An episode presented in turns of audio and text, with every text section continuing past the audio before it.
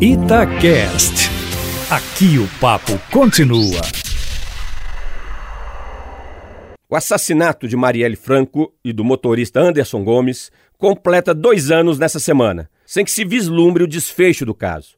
Estão presos preventivamente dois suspeitos de terem cometido o crime, o Rony Lessa e o Elcio Queiroz. Porém, não há previsão de quando serão julgados, mesmo porque o inquérito policial ainda não foi finalizado. Tenho dúvidas, inclusive, se as evidências obtidas quanto às participações deles são consistentes o suficiente para sustentarem eventual condenação. As provas, por enquanto, são meramente circunstanciais sinalizando apenas indícios de que ambos estavam no carro que abordou o veículo onde a Marielle se encontrava. O profissionalismo envolvido no crime cometido, com provável participação de milícias do Rio de Janeiro, constitui, sem dúvida alguma, um sério complicador da investigação policial. Fica muito mais difícil a tarefa de encontrar provas de quem efetivou os tiros, como também dos eventuais mandantes ou do mandante. Porém, a história da investigação policial desse crime está recheada de erros e de suspeitas. O primeiro ano dessa investigação foi praticamente perdido, pautado pela tentativa frustrada e equivocada do delegado responsável pelo caso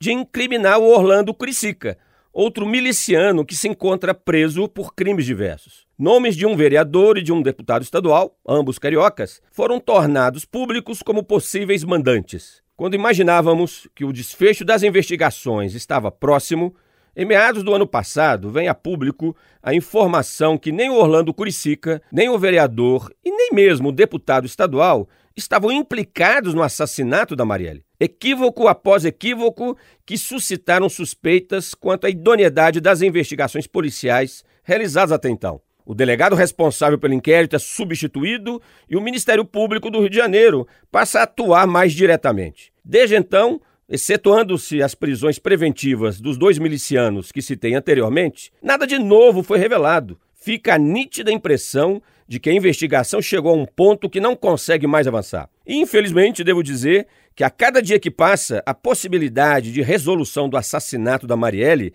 torna-se cada vez menor nem mesmo a eventual federalização do caso, passando para a responsabilidade da Polícia Federal e do Ministério Público Federal, podem ajudar muito nesse sentido. A pergunta: quem mandou matar Marielle tende, infelizmente, a se perder no tempo. Luiz Flávio Sapori para a Rádio Itatiaia.